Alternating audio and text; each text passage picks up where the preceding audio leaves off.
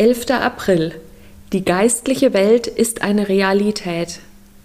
Seid besonnen und wachsam und jederzeit auf einen Angriff durch den Teufel, euren Feind, gefasst. Wie ein brüllender Löwe streift er umher und sucht nach einem Opfer, das er verschlingen kann.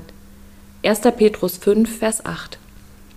Eine weitere falsche Annahme im Blick auf die geistliche Welt muss klargestellt werden. Was die Urgemeinde als dämonische Aktivität bezeichnete, nennen wir heute Geisteskrankheit. Ein Seelsorger argumentiert, sein Problem kann keinesfalls dämonische Ursachen haben, er leidet an paranoider Schizophrenie. Wenn wir einfach die Diagnose übernehmen, mit der die weltliche Psychiatrie ein menschliches Problem abtut, haben wir noch keineswegs dessen Ursache erklärt. Ausdrücke wie Schizophrenie, Paranoia, Psychose sind nur Begriffe, die Symptome einordnen. Was oder wer aber verursacht diese Symptome?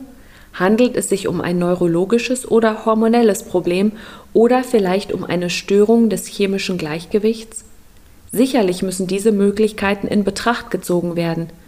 Und wenn kein körperlicher Grund feststellbar ist, muss es ein psychisches Problem sein. Aber welche Richtung der Psychologie wählen Sie? Die biblische oder die weltliche? Warum geht niemand der Möglichkeit nach, dass es sich um ein geistliches Problem handeln könnte? Es sollte uns nicht überraschen, dass die weltlichen Psychologen und Psychiater mit ihrer begrenzten Sicht für geistliche Probleme nur natürliche Erklärungen haben. Sie gehen in ihren Stellungnahmen von einem Konzept aus, in dem Gott keinen Platz hat und Dämonen schon gar nicht. Sogar viele Christen, die die Erklärung der säkularen Wissenschaftler über den Ursprung der Arten, zum Beispiel den Darwinismus, vehement ablehnen, nehmen gutgläubig die Erklärung weltlicher Psychologen und Psychiater in Bezug auf psychische Störungen und Geisteskrankheiten hin. Forschungen, die sich bei der Untersuchung psychisch leidender Menschen auf die wissenschaftliche Methode stützen, sind an sich nicht falsch, aber sie sind unvollständig. Man übergeht dabei den Einfluss der geistlichen Welt, denn weder Gott noch der Teufel lassen sich mit unseren Forschungsmethoden nachweisen. Hebräer 11, Vers 6 sagt, ohne Glauben ist es unmöglich, Gott zu gefallen.